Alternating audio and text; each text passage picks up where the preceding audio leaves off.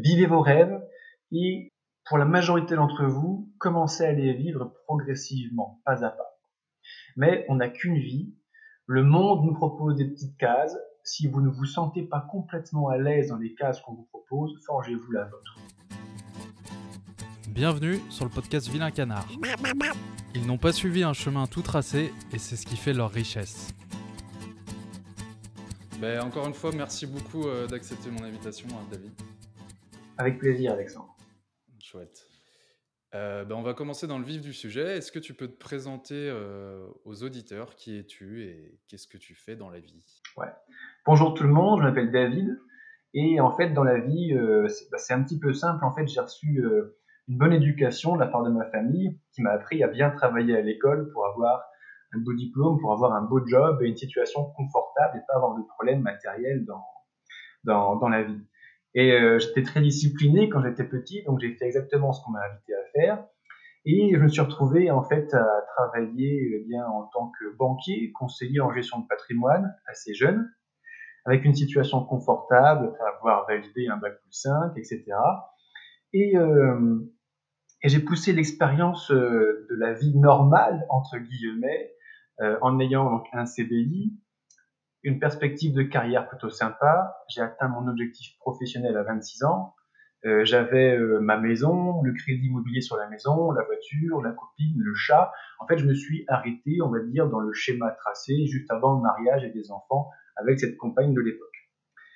Et là, alors, ce serait un petit peu mentir de dire que il s'est passé quelque chose, parce qu'en vrai, c'est pas un déclic comme ça. Il y avait depuis plusieurs années cette sensation que je n'étais pas sur ma voie. Mais c'est la voie que on m'a invité à faire, c'est la voie que tout mon cercle social a prise. Bon, ben, faire comme tout le monde, quoi. Mais il y a un moment, il y a une petite voix intérieure qui a commencé vraiment à me hurler barre-toi d'ici, c'est pas possible. Et euh, la, la routine de notre monde de, de sédentaire, citadin, tertiarisé, la routine d'un travail intellectuel en tant que salarié. Quand je voyais mes collègues qui avaient l'âge d'être mes parents, je me suis dit, OK, j'aurais, en faisant la même chose qu'eux, dans 25 ans, je leur ressemblerais, j'aurais la même vie qu'eux. Et ça me faisait affreusement peur, en fait. Ça me déprimait à l'avance. Donc, j'ai pris, j'ai eu la chance, en fait, de, d'avoir l'inspiration, de saisir une opportunité et à un moment, je me suis dit, il faut que je fasse au moins une pause.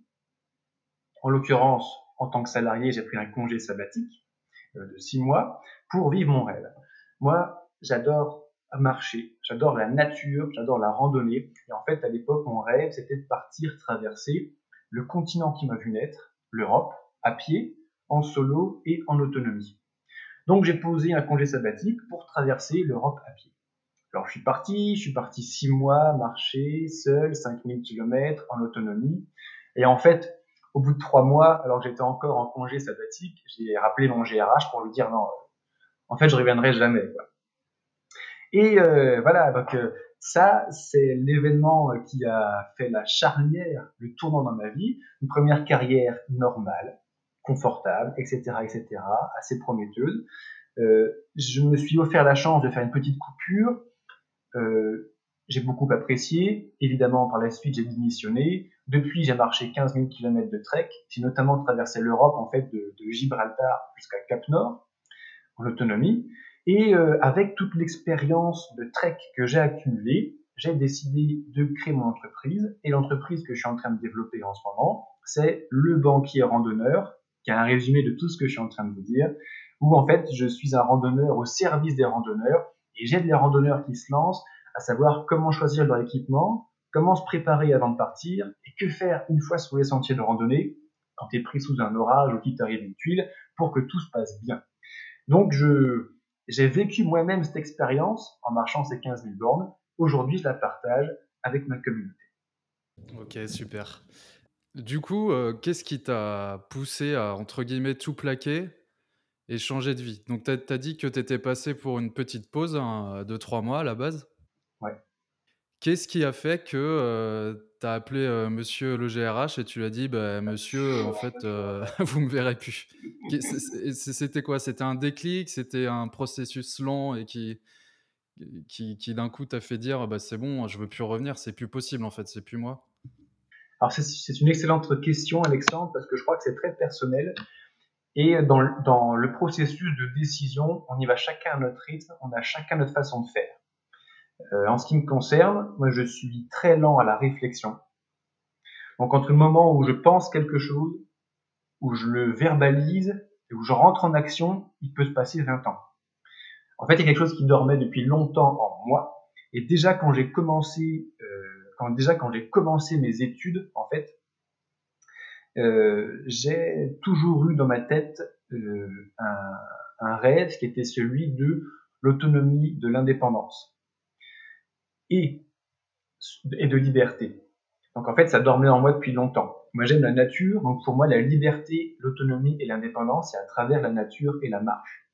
Donc j'ai pensé à cela euh, très tôt. À 19 ans, si tu veux, j'avais mon indépendance financière parce que j'ai fait la majorité de mes études en alternance et j'ai fait mes études en alternance pour pouvoir avoir cette indépendance financière vis-à-vis de ma famille tôt. Et euh, une fois que une fois que j'ai commencé en fait tout le processus du début de ma carrière bancaire, je l'ai faite avec euh, euh, bah, cette double idée dans ma tête, d'une part valider la vie normale pour le besoin de euh, reconnaissance sociale, satisfaction personnelle, de prouver des choses, de se prouver des choses, mais derrière, je savais depuis longtemps que ma vie était ailleurs. Et du coup, à un moment de ma vie, en fait, il y a eu l'opportunité, parce que j'ai différents problèmes, en fait, qui sont accumulés les uns sur les autres, et qui m'ont fait faire, qui m'ont fait acter stop. Maintenant, je prends une pause. Et en fait, je t'ai dit, euh, j'ai pris un congé sabbatique de six mois, mais en fait, euh, je pense que inconsciemment, tout était déjà très clair pour moi. Ouais, en fait, au, fond de toi, tu avais ta petite voix qui te montrait que si tu partais, c'était euh, sûrement pour pas revenir, quoi. Ouais, c'était pas conscientisé, pas assumé, conscientisé. Mais maintenant, j'ai fait cette démarche il y a 4 ans de cela, avec le recul, il me semble comprendre, avec l'expérience de l'humain que j'ai, qu'effectivement, c'était déjà réglé. D'accord. Et euh, tu viens de dire qu'en fait, euh, il y avait plusieurs euh, aspects de ta vie qui n'étaient pas au top. Est-ce que tu penses, parce que ça c'est une question qui m'intéresse pas mal, quand on voit, je sais pas, des rockstars qui ont percé ou des gens qui sont devenus entrepreneurs ou qui ont réalisé des, des rêves, souvent, le déclic pour réaliser ses rêves ou ses projets, je dis pas que c'est toujours, mais souvent, c'est des gens qui sont passés dans une, une phase de down, vraiment où ils étaient pas bien. Et c'est le fait, entre guillemets, d'être dans la merde euh, qui a permis un, vrai déclic et une vraie action. Alors que quand on est dans une situation un peu confortable, disons le boulot ça va pas très bien, mais le reste ça va bien. La femme ça va, euh, je sais pas, les amis ça va, le reste va bien. Et ben là on n'a pas forcément le déclic. Est-ce que c'est ça qui s'est passé pour toi ou, pas du tout? Oui, clairement. Euh, en fait, euh, la question qui est derrière, c'est quand il nous arrive une tuile dans la vie, qu'est-ce qu'on en fait? Est-ce qu'on s'y met, encore une tuile de plus qui nous tombe dessus? Est-ce qu'on la subit? Ou est-ce qu'on prend cette énergie à première vue négative qui nous arrive dessus? On fait un petit coup de baguette magique et on l'utilise en énergie positive créatrice. Et je crois que je crois que ça ressemble beaucoup à cela, en fait. Et concrètement, pour rentrer un, peu plus dans le détail, euh, ma vie professionnelle n'allait plus dans le sens où même si je suis devenu suffisamment bon pour avoir les promotions et les augmentations vis-à-vis de mon employeur nécessaires, euh, moi, ça ne me convenait pas. J'ai été, alors pas à la fin de ma carrière, mais au début de ma carrière, pendant des années, je suis allé au boulot, la boule au ventre concrètement. Hein. Sur le plan euh, de mon couple, également, j'étais arrivé à la fin d'un couple, donc également, ça n'allait pas. Et euh, en fait, j'avais fait le pari à l'époque un petit peu audacieux de racheter une maison ancienne au fin fond de la campagne et de tout refaire moi-même en fait, j'avais fait ça, j'ai fait ça à 23 ans, j'étais trop jeune, j'avais pas les épaules pour faire ça, j'avais pas les compétences en électricité, maçonnerie, plomberie pour faire ça. Donc je me suis épuisé dans ce double projet d'avoir une carrière professionnelle fulgurante, refaire moi-même ma baraque dans un projet de couple. Et en plus, le projet de couple en question n'allait plus très bien. Donc ces trois tuiles qui, enfin trois tuiles, c'est j'ai pas connu la guerre, j'ai pas connu la famine, je suis pas mort, j'ai pas eu de maladie grave. Mais ce sont les trois aspects qui étaient à l'époque les trois aspects principaux de ma vie qui résonnaient plutôt de manière négative au même moment qui font que c'était trop. Et grâce à toute cette énergie négative, en fait, ça, ça m'a finalement, ça m'a mis un coup de pied au cul suffisant pour que j'en fasse quelque chose de positif. En l'occurrence, pour moi, c'était faire cette première euh, marche, de prendre un congé sabbatique, tout en sachant qu'inconsciemment, en fait, c'était déjà là euh, un non-retour et euh, un nouveau départ, en fait, pour moi. Ouais, il, suffit, il suffisait de faire le premier pas et, et le reste allait suivre, quoi. Ouais. J'ai entendu dans un des podcasts que j'ai écouté avec toi, c'était avec 50 nuances de sport, je crois. Ah oui. Euh, si je dis pas de bêtises, que j'ai adoré. Euh, tu disais que tu n'aimes pas prendre de retour d'expérience, pardon, pour ne pas te faire spoiler. Et j'ai trouvé ça super intéressant. Je vais te dire pourquoi. Euh, aujourd'hui, on a Internet. On peut avoir toutes les infos qu'on veut. Et par exemple, là, je suis en train de prévoir une ascension d'un sommet en Suisse. Et si je voulais, je pourrais tout regarder. Les photos, par où faut passer, où c'est qu'il faut bien mettre ses lacets pour pas se casser la gueule, euh, où est-ce qu'on mange. Enfin, je pourrais tout regarder. Si, tout, est possible. Mm. Sauf qu'en fait, le problème, c'est que ça va me spoiler. Et je vais pas vraiment vivre l'expérience avec un regard euh, neuf. Est-ce que c'est pour ça que tu dis ça, toi, ou c'est pour une autre raison? Oui, complètement. C'est exactement ça c'est euh, une partie du plaisir d'accomplir un, exploit ou une aventure ou un projet. Et ça, à nouveau, c'est très personnel. Une partie du plaisir, pour moi, c'est le découvrir par moi-même. Alors, ça veut dire deux choses. Ça veut dire que toutes les joies qui t'arrivent, ben, tu les jouis à, 100% toi-même, sans avoir été spoilé avant. C'est le côté positif. La contrepartie, c'est que toutes les tuiles qui tombent dessus, auxquelles tu ne t'attendais pas, parce que tu n'as pas pris de retour d'expérience, tu te les prends en plein dans les dents. Et euh, pour moi, c'est une source de alors, plaisir. Euh, euh, c'est un grand mot, mais c'est une source de satisfaction totale que tout découvrir, et le positif et le négatif, avec un œil neuf. Ouais, je suis assez d'accord. C'est comme si on te racontait, je sais pas, la, la, fin de la huitième saison de Game of Thrones avant que tu la regardes. C'est insupportable. Moi, j'ai plus envie de regarder la huitième saison si on me raconte la fin. Bien sûr, ça, il y a plus l'intérêt du coup. Je reviens sur quelque chose que tu as dit tout à l'heure. Tu parlais de tes collègues euh, quand tu travaillais en banque. Qu'est-ce qui te qui te plaisait pas euh, dans ce qu'ils renvoyaient euh, comme image? Qu'est-ce qui te plaisait pas? C'était toujours la même histoire. Lorsque je, rencontrais des collègues quinquagénaires, quinquagénaires bien tassés, qui étaient summum, voire sur la phase descendante de leur carrière, dont la prochaine étape pour eux dans la vie, c'était le passage à la retraite. Euh, à chaque fois, ils me racontaient la même histoire. Alors, j'étais dans un univers de, de commercial, hein, je travaillais en agence bancaire, donc euh, un commercial, ça vend du rêve, tous ces gens vendaient du rêve, mais quand on partait manger le midi, euh, au bout de deux, trois verres de, de, vin ou de bière, c'était toujours la même histoire. En fait, j'ai travaillé 30, 35, 40 ans pour cette boîte. Bon, bah, euh, j'ai fait des gosses, bon, et bientôt la retraite, et puis j'ai rien foutu de ma vie, quoi. Et euh, alors c'est euh, touchant, mais tellement démoralisant, tellement déprimant d'entendre cela que pour moi c'était pas possible. Déjà m'asseoir dans mon bureau de banquier, dans mon fauteuil de banquier le matin. Je dis banquier parce que j'étais banquier, mais pour nos auditeurs, tous les travails intellectuels doivent se ressembler sur certains points, notamment celui-là, c'est-à-dire que tu arrives dans ton fauteuil, tu as ton agenda professionnel. Moi, j'ai travaillé avec des agendas bookés à 100% à trois semaines à l'avance. C'est-à-dire que dans les 21 prochains jours, je n'ai pas une seule seconde de surprise dans ma vie. Et ça, cet étouffement de la surprise, c'est quelque chose qui qui ne convient pas à ma personnalité. Et plus encore, j'étais en banque. Donc, mon travail, c'était la gestion du risque. La gestion du risque, c'est quelque chose de très personnel. Euh, dans une banque, c'est plutôt euh, gestion du risque euh, coincé, on va dire. pas de risque. Surtout pas de risque. J'étais encadré par un code déontologie, par des réglementations, par des experts de risque, par une hiérarchie qui était allergique au risque. Pas de surprise, pas de prise de risque. Qu'est-ce que tu apprends dans la vie dans ce cadre-là? Pour ma part, ça, ça, ne me nourrit pas. J'ai besoin de surprise et j'ai besoin de cette, euh, de cette euh, prise de risque également. Alors, pas de risque inconsidéré, mais de la vraie gestion de risque, c'est-à-dire considérer le risque, prendre les mesures adaptées pour pas se mettre trop en risque, mais en prendre quand même, sinon je m'ennuie à mourir. Je, je, comprends tout à fait. Alors maintenant, on va parler de ce que tu fais actuellement. Ouais. Donc, est-ce que tu peux nous parler de ton activité?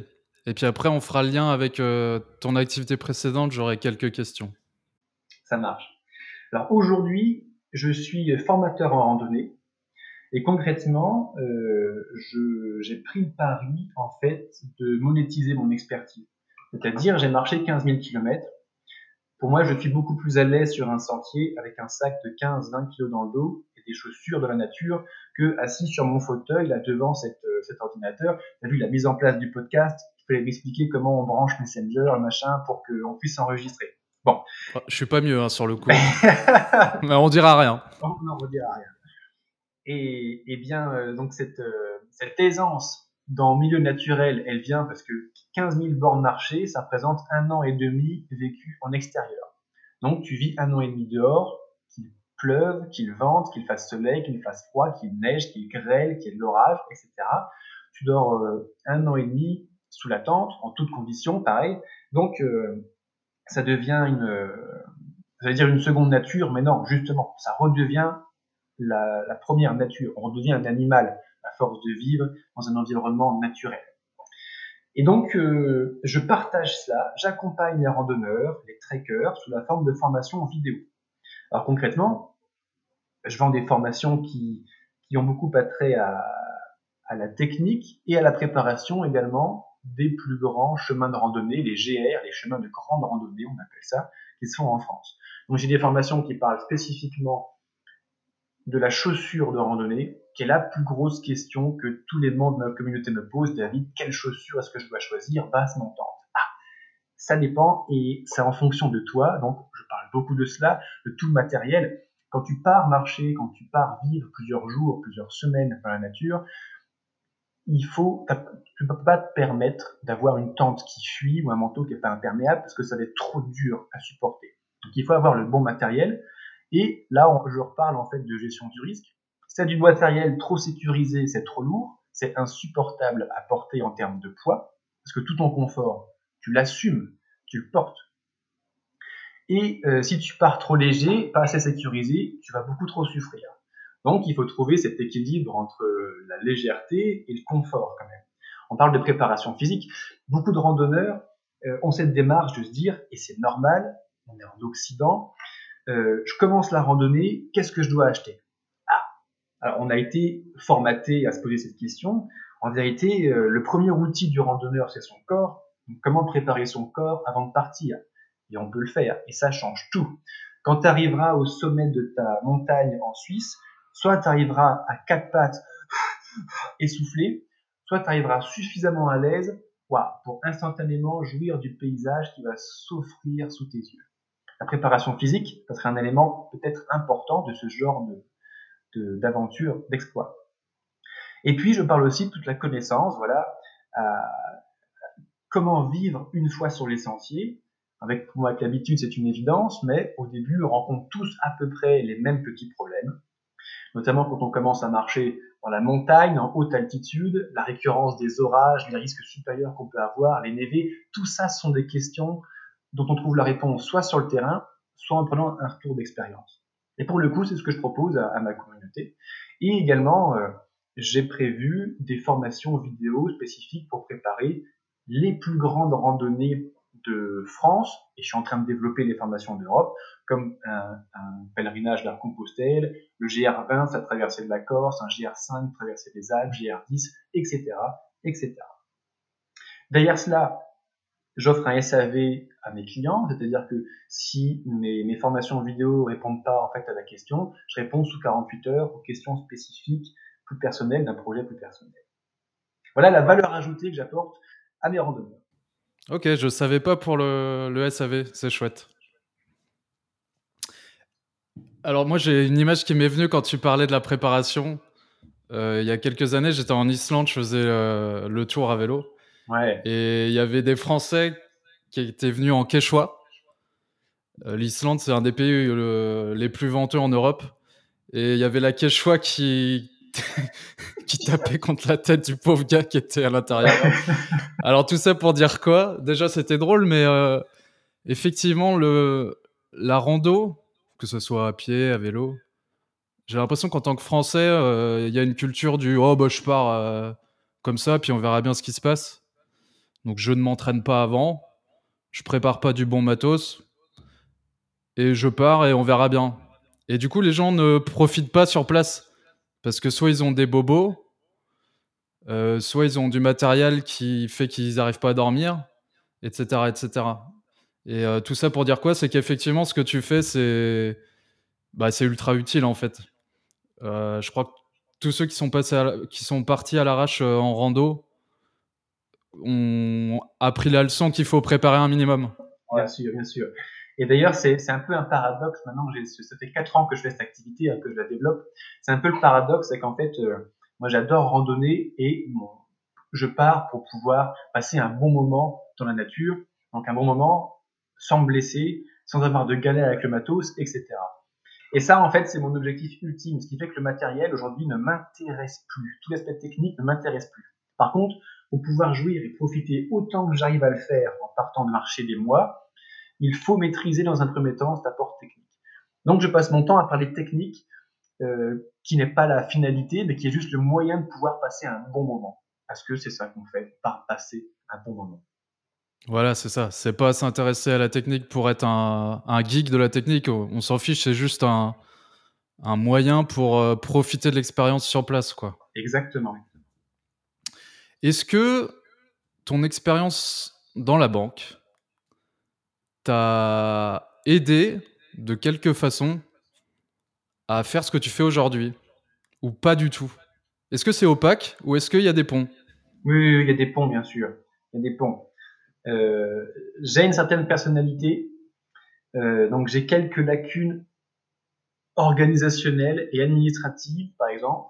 Alors que ce soit dans une activité de banquier ou une activité d'entrepreneur, mais le fait d'avoir été salarié pendant 7 ans m'a offert une structure organisationnelle euh, qui m'aide effectivement dans ma productivité en tant qu'entrepreneur. Clairement. Ok. Donc tout n'est pas perdu, aucune expérience n'est inutile a priori. Et puis, j'ai été commercial pendant 7 ans. En tant qu'entrepreneur, si tu veux vivre, tu dois vendre des produits en apportant de la valeur à tes clients.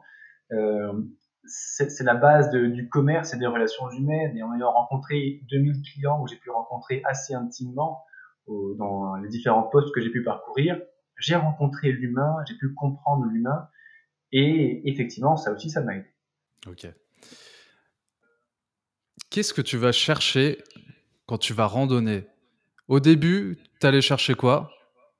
Et aujourd'hui, est-ce que tu vas chercher quelque chose d'autre? Ouais. Euh, au début, je suis, je suis parti chercher quelque chose et fuir quelque chose. Alors, je suis parti chercher de l'exploit. Moi, pour te représenter la tête que je devais avoir il y a 4 ans, euh, bon, j'avais une barbe un peu plus propre quand même, parce que j'étais banquier. J'étais en, costume trois pièces de mon bureau, à serrer des mains à des clients pour leur vendre des contrats d'assurance vie et du conseil en gestion de patte. Et euh, à la pause midi, je lisais Mike Horn, Sylvain Tesson et Sarah Marquis pour partir traverser le pôle Nord et l'Himalaya avec eux. Donc j'avais soif d'aventure euh, assez extrême en fait. Et euh, je me suis dit, bah, c'est peut-être pas extrême, mais moi, je, mon rêve, c'est de traverser l'Europe à pied, en solo, en autonomie. Donc, je suis parti vivre cette aventure. Et donc, je suis parti chercher l'aventure avec la performance physique. À un moment, mon rêve, c'était de pouvoir marcher 40 km par jour avec un sac de 15 kg sur le dos. Ça commence à être pas mal. Comment tu dis? Ça commence à être pas mal pour que les auditeurs se rendent compte. Ceux qui ne font pas de rando, Je pense que tu étais bien, étais bien à la fin des journées. Oui, effectivement, c'est de la performance euh, de, de, très haut niveau en fait. Donc j'étais un peu un geek de la performance, c'est mon petit côté challenger sportif. Donc je suis parti pour accomplir une performance sportive et, un exploit en quelque sorte. Et je fuyais mon passé et les différents aspects négatifs de ma vie que j'avais à l'époque. Et en fait, euh, c'est pas du tout ça que j'ai trouvé en pratiquant la randonnée.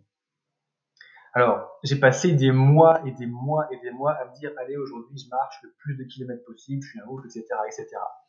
Il faut euh, du temps pour pouvoir euh, obtenir, c'est pas obtenir, il faut du temps pour ce que, pour ce que, pour, pour que la randonnée m'apporte ce qu'elle m'a apporté. Alors, c'est à nouveau peut-être un petit peu personnel, et ce qui est extraordinaire, c'est que la randonnée, en fait, c'est une pratique un peu banale. Quand tu mets un pied devant l'autre, gauche, droite, gauche, droite. Bon, sur plusieurs jours, plusieurs semaines, c'est un petit peu plus difficile que cela. Mais on part tous pour des raisons différentes. Par contre, au bout d'un certain temps, et il y en a, il leur faut des mois, il y en a, il leur faut des jours. Euh, Bouddha, lui, maintenant, même en restant assis sur un canapé, il arrive à avoir cette même chose. Au bout d'un certain temps, il y a un truc qui te tombe dessus, auquel je ne m'attendais pas du tout. Et maintenant, quand je repars dans la nature, c'est aussi parce que je sais que je vais au moins me rapprocher de cela, voir ça va me retomber encore dessus. Comment tu décrirais cet état? Moi, je vois de quoi tu parles parce que j'ai fait plusieurs randos, euh, des fois de plusieurs semaines. Et c'est vrai qu'il y a un truc qui se passe au bout de plusieurs jours euh, que je saurais pas trop décrire moi-même, en fait. Est-ce que tu arriveras à mettre des mots dessus? Je peux essayer. Je peux essayer, mais c'est pas facile parce que euh, euh, les humains, nous avons inventé le langage et les mots qu'on utilise, c'est pour décrire les choses de ce monde. Et en vérité, je crois que ce n'est pas quelque chose de ce monde qui nous tombe dessus. On n'a pas inventé les mots précis.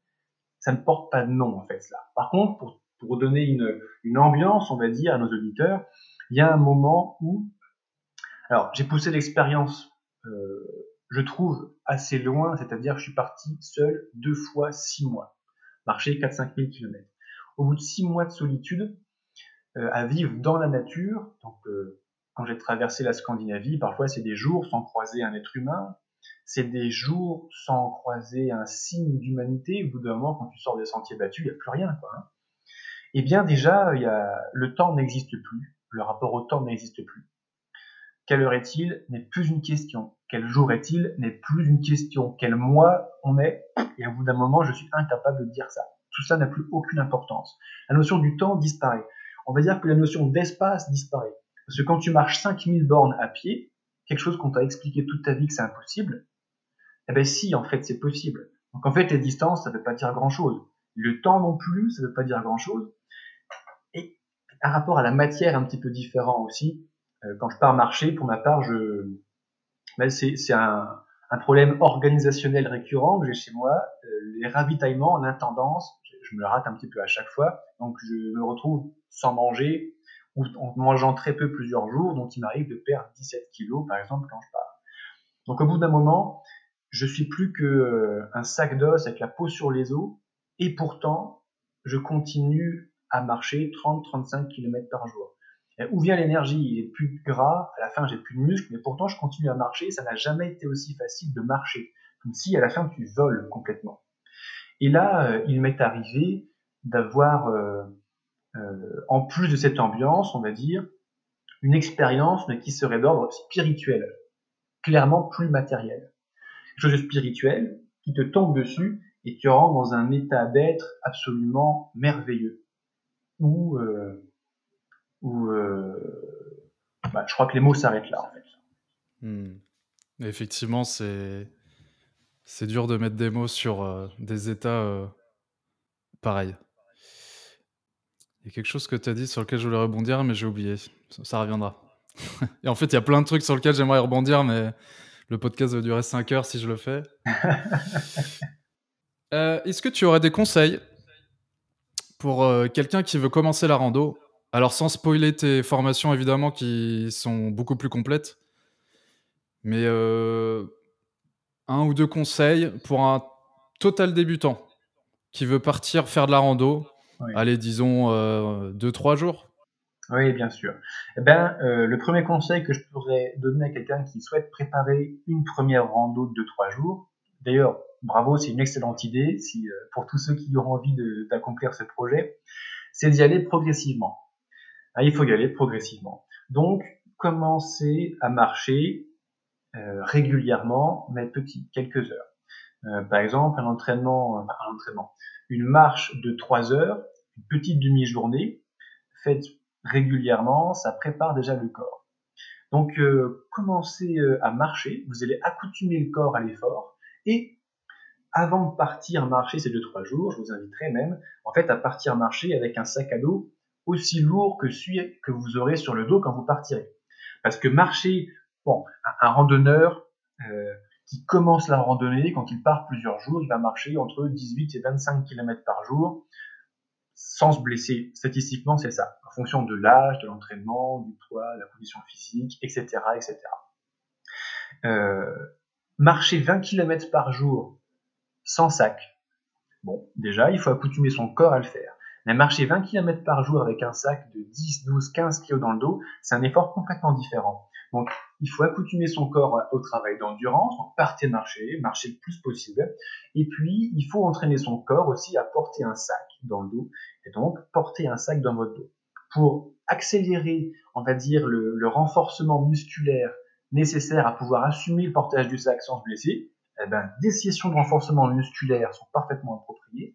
J'ai créé un programme spécifique de, renforcement musculaire pour travailler les muscles essentiels qui sont vraiment utiles en randonnée. Et avec euh, une, deux, trois sessions par semaine de 25 minutes, on arrive à faire un programme d'entraînement très correct pour pouvoir préparer son corps pour pas avoir mal au dos, aux articulations une fois qu'on part marcher avec tout ce poids. Donc, à mon sens, la priorité, c'est euh, d'y aller progressivement pour écouter son corps. Ça évite les bobos. Tu parlais tout à l'heure de, tous ces randonneurs qui partent marcher sans se préparer et qui s'en souviennent parce qu'ils sont blessés. Eh oui, mais en y allant progressivement, il se serait peut-être pas blessé. Donc la progressivité et également le matériel, c'est quand même quelque chose d'important. Pour pas partir avec un sac de 30 kg ou pour pas partir à l'arrache avec une tente Quechua en Islande, il faut quand même se poser quelques questions pour que ça se passe bien. Tout à fait, tout à fait. c'est vrai que tes formations ont l'air vraiment bien pour ça. C'est que j'ai l'impression que pour la randonnée, on pense pas souvent à la préparation physique, alors que pour moi, c'est indispensable en fait. Hein. Complètement. Alors que pour d'autres sports, je sais pas, euh, faire une, sortie en vélo, euh, faire un triathlon, euh, peu importe. Là, il y a toujours de la préparation physique. Ça. Et la randonnée, on a l'impression que, bon, non, en fait, il n'y a pas besoin. Oui, je pense qu'il y a un petit côté euh, c'est dommage parce qu'effectivement, la préparation physique dans toutes les activités, c'est important. Pour certains, c'est une évidence, pour d'autres, non. Mais en fait, euh, je crois que la randonnée, c'est moins spectaculaire. Quand tu vois à la télé un triathlète, les muscles saillants, en sueur, tu dis, bah, forcément, il passe son temps à se lever de la fonte, ou à faire du poids de corps pour s'entraîner. Tu vois un randonneur qui marche avec son sac, bon. Mais le jour où tu as marché 8-10 heures dans la journée en portant un sac de 15 kg, tu comprends pourquoi il faut s'entraîner avant de partir.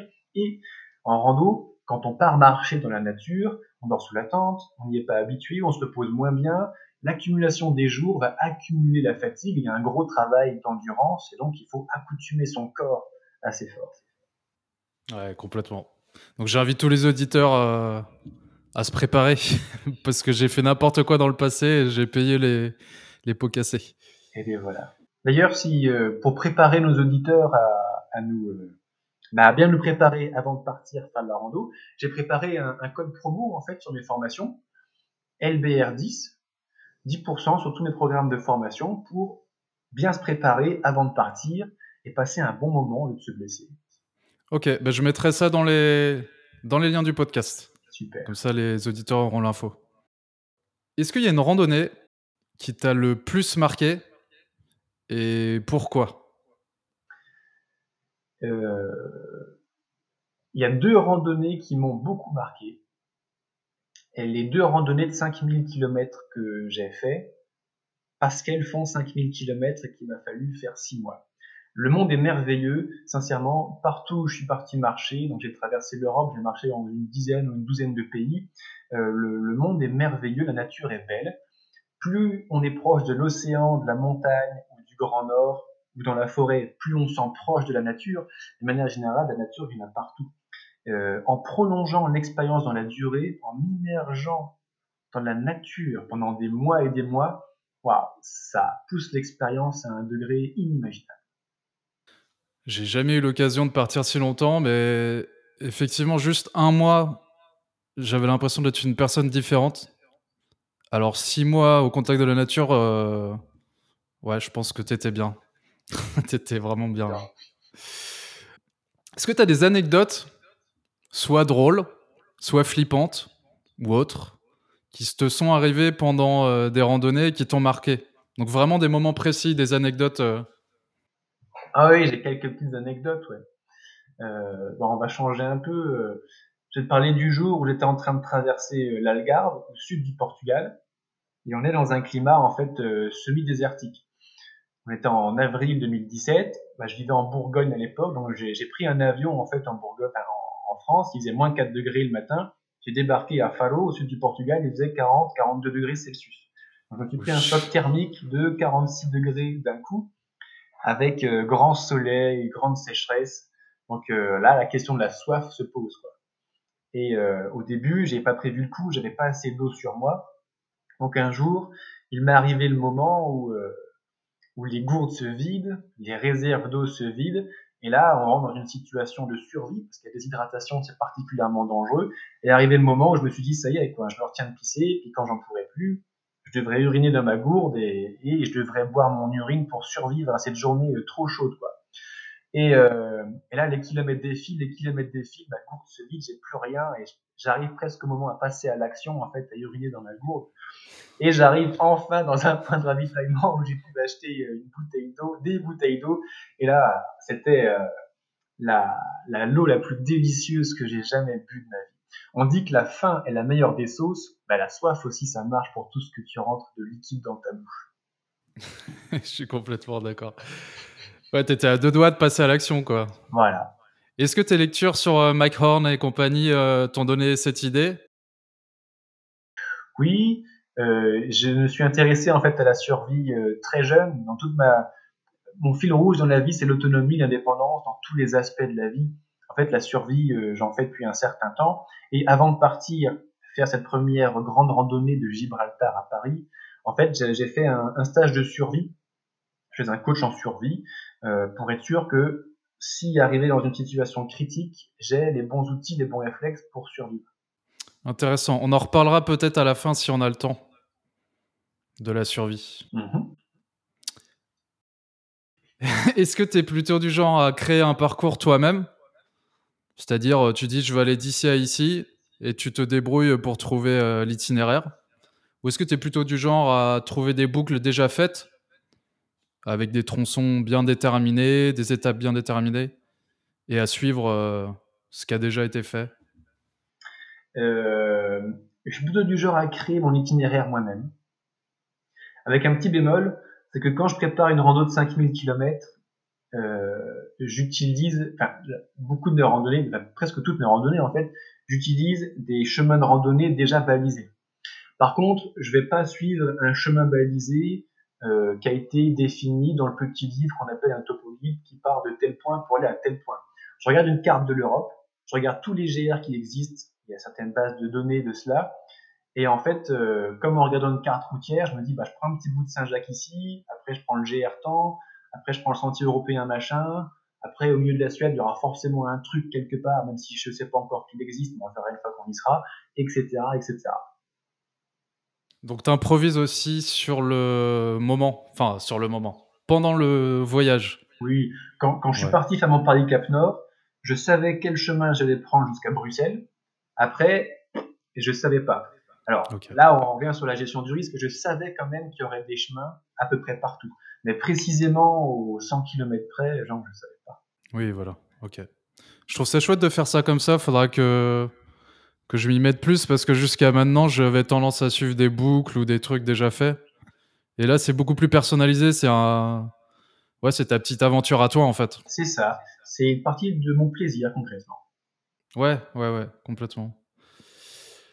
Est-ce qu'il y a d'autres activités en plein air euh, du genre de l'alpinisme, euh, du vélo, du voilier, euh, du kayak, que sais-je encore? Ouais, ouais. Que, que tu aimes bien pratiquer Ouais, alors quand j'étais banquier, j'étais un homme pressé, donc du coup, j'avais pas le temps de marcher, je courais. Donc j'ai fait du trail.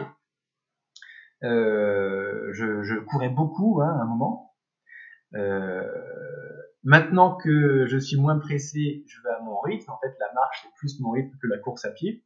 J'ai mon canoë kayak gonflable, donc une fois de temps en temps, je descends une rivière, je fais le tour d'un lac, c'est toujours un plaisir. Et euh, sinon, euh, ouais, j'ai fait, euh, j'ai commencé un petit peu l'alpinisme. En fait, pour moi, c'était une gestion du risque, sachant que j'allais traverser bah, toutes les chaînes de haute montagne du continent. Je me suis un petit peu exercé à travailler en fait en escalade puis en alpinisme pour être sûr que si un jour je suis dans une situation un peu merdique seul, j'ai les compétences de m'en sortir. Hmm. Je pense que tu as bien fait, parce que c'est vrai qu'on peut souvent se retrouver... Euh, si on n'a pas pris le bon chemin... Ah, complètement. Ça, Plus tu montes haut en altitude, euh, dans un brouillard, un nuage, une faible visibilité, plus ça peut arriver. Hmm. Là, j'étais au pic du Taillon, euh, dans, dans, les Pyrénées cet été, à 3000 mètres. Et à un moment, j'ai dérivé du sentier parce qu'on était dans, le, dans les nuages, en fait. Et je me suis retrouvé à un endroit, je me suis dit, mais qu'est-ce que je fous là? T'es tout seul, t'as un énorme pierrier euh, presque euh, vertical, et tu dis, ah, je crois que c'est pas là. Voilà. Donc effectivement... Euh, c'est ça. Je me suis fait ma première frayeur en montagne, comme toi dans les Pyrénées. en tentant l'ascension du Néouviel, j'ai pris le mauvais cairn, et je me suis arrivé au col du Ramoun, euh, sans aucun équipement, sans piolet, sans crampons. Là, tu as cette petite frayeur de dire merde, je suis tout seul, monter ça allait, mais quand tu regardes le trou, le vide qu'il y a devant toi, ah. C'est ça. La montée, ça va toujours. C'est quand faut redescendre souvent que. Exactement. C'est moins drôle. C'est le chat perché. Quoi. Monter, il n'y a pas de problème, mais descendre, il a plus envie. Ouais, c'est ça. J'ai une idée complètement à la con. Je voulais te demander ce que tu en pensais. La dernière fois, j'étais avec des amis et on longeait une voie ferrée, une ancienne voie ferrée. Et c'était super joli. Et il m'est venu une idée de d'idiot, clairement, de traverser un bout de la France ou je sais pas, un bout de l'Europe en suivant des voies ferrées. Alors, au début, je voulais les voies ferrées, euh, peu importe qu'elles soient utilisables ou pas, par les trains. Puis après, je me suis dit, c'était peut-être pas sérieux de se faire écraser par un train. T'en penses quoi de cette idée? Alors c'est une, une grande question. Euh, là, on reparle à nouveau de la gestion du risque. Concrètement, euh, bah déjà quelque part c'est l'avenir. Va dans les pays anglo-saxons, en Angleterre, en Écosse, il y a une grande partie de leur réseau ferré qu'ils n'utilisent plus, qu'ils ont eux-mêmes transformé en pistes cyclables, en chemin piétonnier. Donc l'avenir, ton avenir, c'est de traverser l'Europe sur une voie ferrée, ça se trouve, peut-être un peu plus aménagé. Parce que quand un train arrive, ça peut arriver vite, c'est un peu dangereux. Donc je peux pas te conseiller d'exposer ta vie à, ce risque-là. Et, j'ai une autre idée en fait qui me vient en tête, c'est que peut-être tu pourrais prendre plus de plaisir à faire autre chose que ça. Pour traverser l'Europe, il y a peut-être des endroits plus beaux qu'une voie ferrée. C'est forcément un paysage aménagé par l'humain. Gros tas de basalte avec les bouts de chaîne et puis les deux rails ça, son grand délire dans la vie, c'est les trains et les voies ferrées, euh, pourquoi pas, mais si tu aimes un petit peu la nature aussi, tu auras peut-être des sentiers beaucoup plus sympas pour traverser l'Europe. Et qui seront tout aussi personnels. Ouais, bon, c'est une idée bizarre, comme j'en ai souvent. Et pourtant, j'aime la nature. ça. Merci euh, pour, euh, pour ta réponse. Alors, concrètement, c'est quoi être formateur en randonnée? C'est quoi euh, ce que tu fais au jour le jour dans, ton activité? Ouais. Euh, c'est une question un peu personnelle. Ça, c'est un peu l'image qu'on projette. C'est quoi un entrepreneur? C'est quoi un formateur? Euh, Moi, j'ai une façon de vivre qui fait que je ne pouvais pas être formateur en randonnée sans avoir une crédibilité. Donc, si je suis parti marcher 15 000 bornes, c'est aussi pour ça, Bon, c'est un peu de conséquence, mais c'est aussi pour ça. Et tous les chemins de randonnée euh, que, dont j'ai créé une formation pour aider les randonneurs à se préparer avant de partir, tous, je les ai faits moi-même avant de les faire. Moi, c'est une question d'intégrité et, et de, crédibilité. Donc, euh, pour pouvoir être formateur en randonnée, il faut avoir sincèrement l'expérience pour pouvoir aider les autres. Ça, c'est personnel. Il y a des formateurs qui disent il suffit d'en connaître plus que 80% des gens pour être crédible. ça, c'est leur responsabilité, pas la mienne. Moi, il faut être euh, excellent en tout ce que je fais, en tout ce que je conseille, parce que j'engage ma responsabilité. Au quotidien, qu'est-ce que ça veut dire? Eh bien, ça veut dire euh, déjà apprendre. J'ai fait le pari en fait de faire tout mon business sur Internet. J'étais du genre à pas avoir de smartphone. J'ai acheté mon smartphone pour partir marcher, pour faire des photos, des vidéos. J'ai créé tous mes comptes sur les réseaux sociaux à cette occasion-là. Je, n'utilisais pas les réseaux sociaux et la technologie. Donc, je suis parti à peu près à zéro au niveau de connaissances informatiques multimédia. Donc, euh, aujourd'hui, concrètement, mon business, c'est d'entretenir un site. Donc, je blogue, écrire un bel article toutes les semaines pour pouvoir inviter des gens à venir euh, chercher du contenu de qualité sur mon site je passe également par tous les réseaux sociaux, donc je pars en tournage toutes les semaines pour publier des vidéos sur YouTube, Facebook, la photo sur Instagram.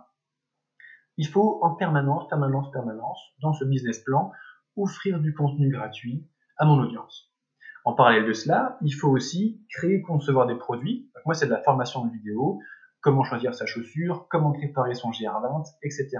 Donc, il faut imaginer, concevoir tout le marketing qui va autour de cette forme de produit, maîtriser tout l'aspect technique, et en clair, euh, offrir du contenu pour que les gens viennent te voir, leur proposer des produits de qualité et faire que ça matche. On appelle ça le marketing. Ce sont les trois grandes choses que je fais au quotidien.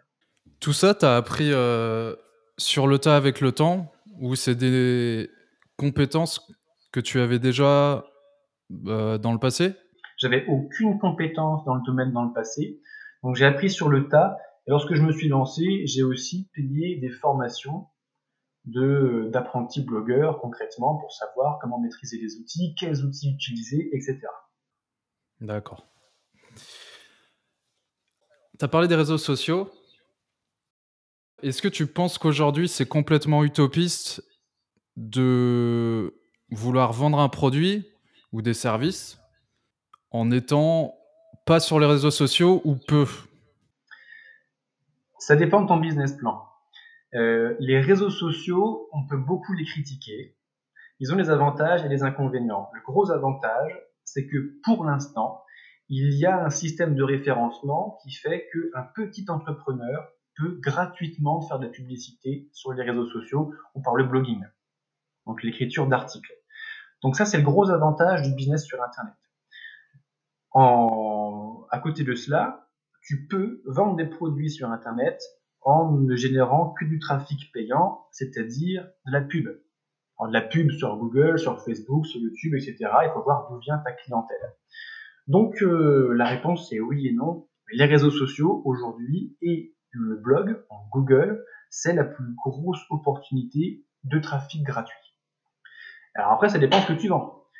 Si tu vends euh, un super produit à 60 000 dollars, bon, qui peut te permettre de faire de la dépense de pub.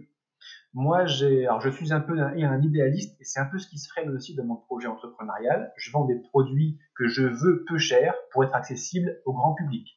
Ce qui fait que mon business décolle un peu plus lentement que si j'avais fait un, produit haut de gamme pour commencer. Mais ça veut dire que d'ici quelques années, si les choses continuent à être ce qu'elles sont, tout le grand public francophone a accès à mes formations, il n'y aura pas de barrière de prix. Donc, j'ai des marges faibles, un prix faible. Dans mon business plan, je c'est pas cohérent de faire de la pub payante. Donc, je crée beaucoup de contenu gratuit sur les réseaux sociaux pour que les gens viennent me voir. Ok, il y a une cohérence euh, de, l'ensemble, quoi. Hmm. Euh, ok, intéressant. C'est quoi finalement la recette miracle pour euh, réussir à vivre financièrement de sa passion? Attention, question euh, avec une réponse qui peut durer une heure. Alors je vais te donner un, petit conseil du banquier. non, en fait, c'est du bon sens. C'est du bon sens parce que euh, dans ma vie, j'ai expérimenter euh, deux situations financières, le salariat dans un premier temps et l'entrepreneuriat. Et en fait, je me reconnais surtout d'un côté, mais faut pas cracher en la soupe. Le salariat, concrètement, quand tu n'as pas de projet de business à mettre tout de suite sur la table, le salariat, c'est une excellente façon de générer du cash pour pouvoir épargner. Parce que quand tu vas te lancer dans l'entrepreneuriat, tu vas pas euh, gagner du pognon immédiatement et avoir un temps.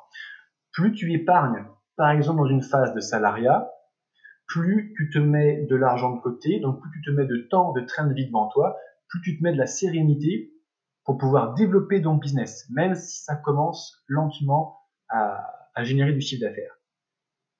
Donc, euh, c'est ce que j'ai fait et c'est ce que je conseillerais, avoir l'épargne suffisante devant soi pour pouvoir être serein et se focaliser à 100% sur la création de ton business.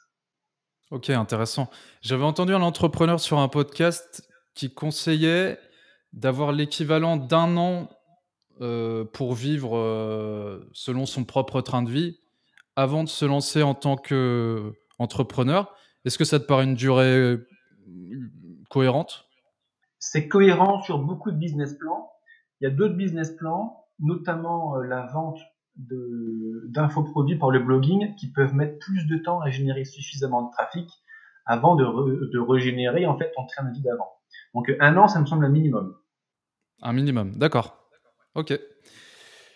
On parlait du salariat. Ouais. Est-ce que tu penses malgré tout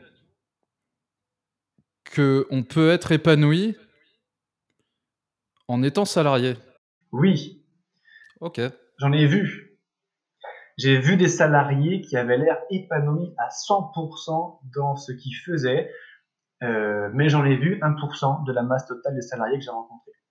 J'ai rencontré à peu près assez, assez intimement 200 collègues dans mes 7 ans de salariat. J'en ai rencontré deux qui m'avaient l'air complètement épanouis. Et quand tu croises quelqu'un comme ça, ça se voit tout de suite, quoi. Il n'y a pas de quiproquo.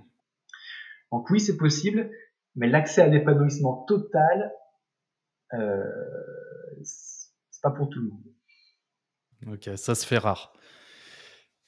Qu'est-ce qui expliquerait que c'est finalement, il y a moins de chances d'être épanoui en étant salarié que en, est, en étant ton propre euh, chef? Ouais, il y a deux choses. Il y a deux choses. C'est que dans la vie, chacun. Euh, la vie, c'est comme une grosse partie de poker, en fait. Tu tires des cartes. Et ces cartes, c'est ta personnalité. Et donc, un bon joueur de poker, c'est un joueur qui joue avec son jeu, avec ses cartes. Il n'a pas quatre as ou trois as dans la main à chaque fois qu'il fait une partie. Mais il fait le mieux qu'il peut faire avec ce qu'il a en main on a tous notre personnalité, on a tous notre vécu. Le monde nous offre des places. Il faut essayer de rentrer dans une case qui nous ressemble le plus. Si tu as une personnalité qui rentre parfaitement dans une case, ou dans les cases que tu as réussi à obtenir à l'ancienneté pour t'arriver, eh bien, pourquoi pas arriver à cet état d'épanouissement total. Ça, c'est le côté positif. Si tu trouves ta place juste dans ce monde, par le salariat, vas-y, tu seras heureux. Cependant, le monde, il est fait, euh, on va dire, euh, avec des petites cases, il est très segmenté. Donc, quand tu n'arrives pas à te retrouver dans toutes les petites cases qu'on te propose, il va falloir t'inventer ta propre case. Par exemple, et c'est très personnel, je ne rentre pas dans les cases que le monde m'offre. Donc, je suis devenu formateur en randonnée. Alors au début, quand je disais je vais devenir coach en, randonnée, j'en disais mais non, ça n'existe pas mais ça n'existe pas parce qu'il y avait personne assez fou ou motivé, c'est une question de point de vue, pour inventer la case, construire la case. Donc j'ai, je, suis rentré dans les petites cases du monde jusqu'à temps que je génère suffisamment de cash pour avoir l'esprit tranquille en termes de train de vie. Et lorsque j'ai eu suffisamment de cash, eh ben, depuis quatre ans, je travaille à me créer ma propre case, celle de, qui va bien dans ma personnalité. Mais et en fait, ce qui est extraordinaire, c'est que ça se trouve, je me plante et que je suis pas épanoui à 100% dans ce que je fais, mais c'est pas grave. J'aurais construit une case qui vient de moi et je sais que la prochaine case que je construirai m'ira encore mieux, au pire des cas. Ok, intéressant. Finalement, le salariat peut être un merveilleux moyen d'épargner pour te construire ta propre euh, case. Voilà. Hmm. Tu parlais tout à l'heure de survie. Ah oui. Est-ce que tu penses déjà à d'autres activités en plus de la rando comme la survie ou d'autres activités? Sur lesquelles tu pourrais proposer des services? Bien sûr, ouais. bien sûr, bien sûr, mais ça c'est la suite de mon projet entrepreneurial.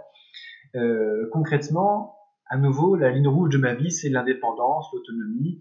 Ça a plusieurs facettes. La survie est une des facettes. À mon sens, la randonnée est une des facettes. Et concrètement, tout ce qui a trait à cela m'intéresse. Ce qui fait que aujourd'hui, à mon sens, je n'ai la crédibilité pour l'instant que de parler de randonnée, parce que qui a marché un an et demi en cumulé 15 000 bornes dans sa vie? Pas beaucoup. Donc j'ai accumulé une expérience très jeune que beaucoup n'ont pas, et qui me permet, à mon sens, d'être crédible là-dessus. Mais il y a d'autres choses. Euh, la survie, dont tu parlais, c'est effectivement quelque chose que je pratique et qui m'intéresse beaucoup.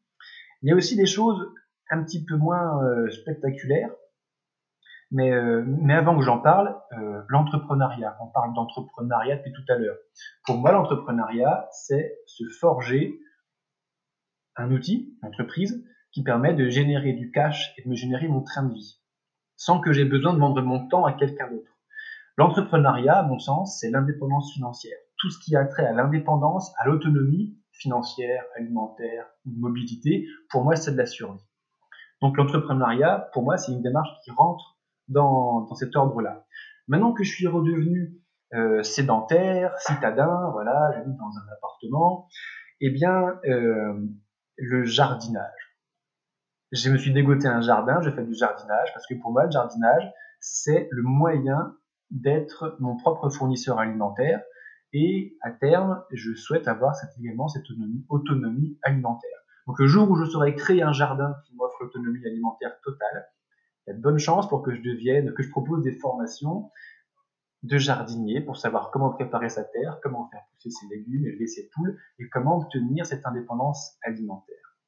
Ok, très bien. Donc euh, bah, je suivrai ça de près parce que j'ai un petit potager moi. Donc, euh, je suis pas contre des conseils. Excellent, excellent, Non, mais c'est cohérent finalement. Tu es en train de te créer un, un microsystème, enfin, un environnement où tout touche à la nature finalement.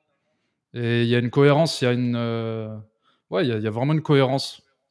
C'est pas comme si euh, tu allais me dire je vais me spécialiser dans les fusées euh, pour aller sur la Lune ou je ne sais quoi. Il y a, un truc cohérent. Là, tu recoupes une question, euh, ta question d'avant, quand tu parlais, est-ce qu'on peut être heureux dans le salariat? Le salariat, enfin, le monde, les civilisations humaines sont très spécialisées.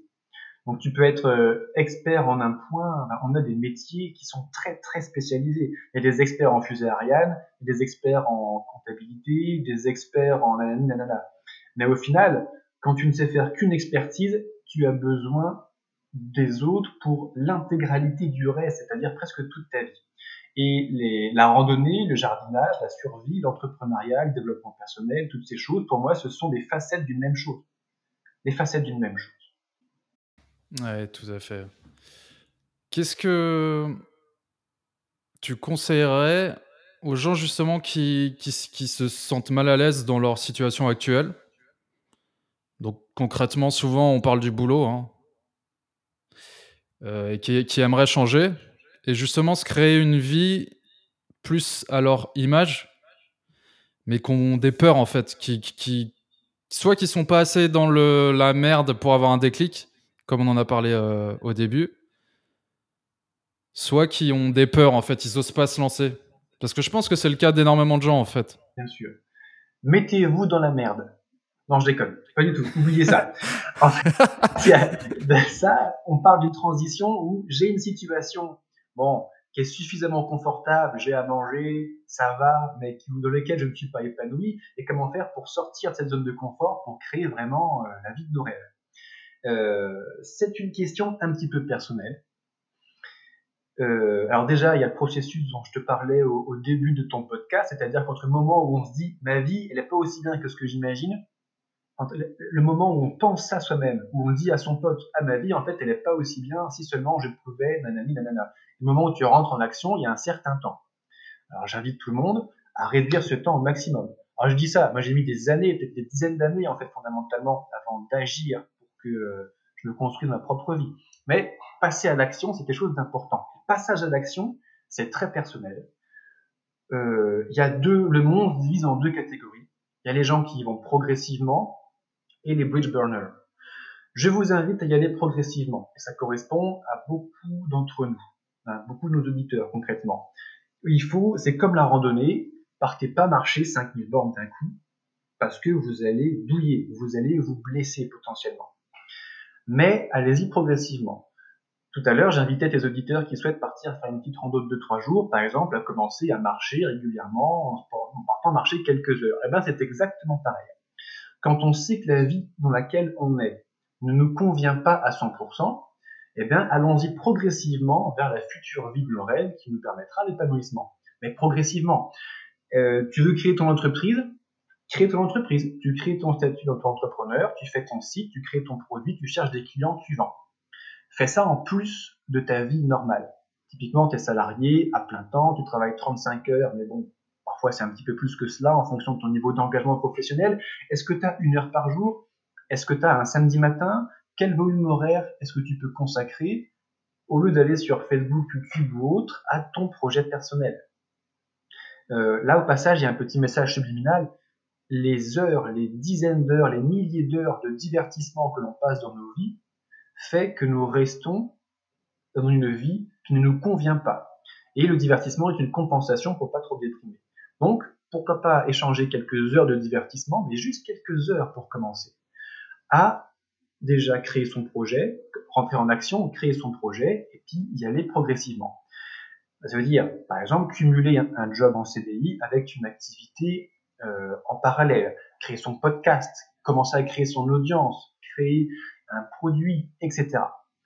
Alors ça, c'est pour y aller progressivement. Et quand arrive le moment, en termes de cash flow, ta seconde vie de rêve que tu es en train de te créer te permet suffisamment de vivre, eh bien, tu peux arrêter l'activité qui était la principale et faire de tes rêves ton activité principale.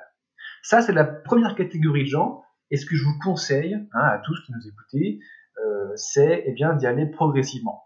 Il y a une deuxième catégorie de personnes, ce sont les bridge burners, dont je fais partie. Là, c'est l'extrémité totale, c'est-à-dire démission d'un CDI, euh, séparation de sa compagne, vente de la maison et tout recommencer à zéro. Moi, ça me convient, ça ne conviendra pas à tout le monde. Il y a une question de personnalité derrière tout ça. Et avant de faire ça, de toute façon, j'ai dû accumuler suffisamment d'épargne dans ma vie de salarié pour pouvoir jouer au bridge burner comme, un, comme une tête brûlée. Quoi, hein. Ok, super. Ouais, c'est des conseils qui sont super importants, je pense. Aurais-tu des projets de d'écrire un livre ah. ou d'autres choses comme ça? Parce que je pense que tu as plein de choses à raconter en fait. Oui, oui, bien sûr, bien sûr. Euh, mais je me suis rendu compte d'un truc en fait, c'est que j'ai que 24 heures par jour, 365 jours par an. Et en fait, euh, je priorise aujourd'hui en fonction de là où j'en suis dans cette bascule hein, dans ma vie, qui même déjà suffisamment avancée. Mais euh, la priorité numéro une, quand tu cherches l'indépendance financière, c'est effectivement de, pour moi, c'est comme ça que je l'ai vécu, de générer suffisamment de chiffre d'affaires avec mon activité principale, la première que j'ai lancée, la vente de formation. Maintenant que je maîtrise ce business et que je suis en train de maîtriser d'autres domaines de vie, je vais probablement traduire dans d'autres langues ou dupliquer ce business à ce dont je sais faire. Quand je saurais parfaitement faire un jardin, très probablement je proposerai ma formation en devenir jardinier. Pareil pour le développement personnel, j'ai également un projet de plateforme de formation en cours, il y a plein de choses. Je me concentre pour l'instant, depuis quelques années, pour l'instant encore, sur ça. Lorsque ça se sera euh, validé, effectivement, en fait, ma, j'éprouve cette envie de partager ce que j'ai vécu et euh, ça passera très probablement effectivement par des livres. Alors j'ai commencé à compiler mes notes personnelles, j'ai imaginé les sept prochains livres que je vais écrire, mais pour l'instant on est sur la base du projet. Un jour ça arrivera. Ok, et euh, on trouvera ça sous, sous David Blondeau ou sous un autre nom à ton avis? C'est plus pour moi aussi ah ben mon nom d'auteur ce sera David Blondeau et mon vrai nom, mon vrai prénom. Et euh, peut-être qu'on le trouvera sur mon site, sur Amazon, peut-être une édition papier en librairie. On verra comment ça va se présenter. Super, ben je vais suivre ça. Super. J'ai trois petites questions pour finir. Allez, c'est parti. On en a déjà touché deux mots. Si tu as un message à passer à ceux qui ont des rêves plus ou moins ambitieux, ça serait quoi? Bah, Vivez vos rêves. Vivez vos rêves et euh, pour la majorité d'entre vous, commencez à les vivre progressivement, pas à pas. C'est ce qu'on disait juste avant. Mais on n'a qu'une vie. Le monde nous propose des petites cases. Si vous ne vous sentez pas complètement à l'aise dans les cases qu'on vous propose, forgez-vous la vôtre, à votre vie. Hmm. Et cette idée de progressivité, moi, elle me parle beaucoup et je pense à beaucoup de gens parce que sinon ça peut faire peur. Et du coup, on passe pas à l'action. Bien sûr. Euh, d'ailleurs, oui, tu... merci de me rappeler ça. Dans ta question de tout à l'heure, j'y ai pas complètement répondu. Tu me parlais, qu'est-ce que tu dirais aux gens qui ont des peurs? Et justement, la progressivité, c'est très probablement un outil contre la peur extraordinaire. Parce que si tu commences petit, au pire, qu'est-ce que tu risques? Petit, pas grand-chose si tu n'as pas abandonné ta situation initiale. La voie royale, quoi. Complètement. Et je pense qu'on est beaucoup à se fermer des portes parce qu'en fait, on n'est pas progressif et on se dit, on est dans un truc binaire. Soit je passe à l'action et je fais tout, et donc je, tout le reste, je dégage. Et donc je suis dans une situation compliquée, potentiellement. Et on pense pas à y aller progressivement, alors qu'en fait, euh, ça paraît cohérent quand tu le dis. Bien sûr. Hmm. C'est quoi le bonheur pour toi? Pour toi Pas une définition du, du, du Robert ou je ne sais quoi. pour toi.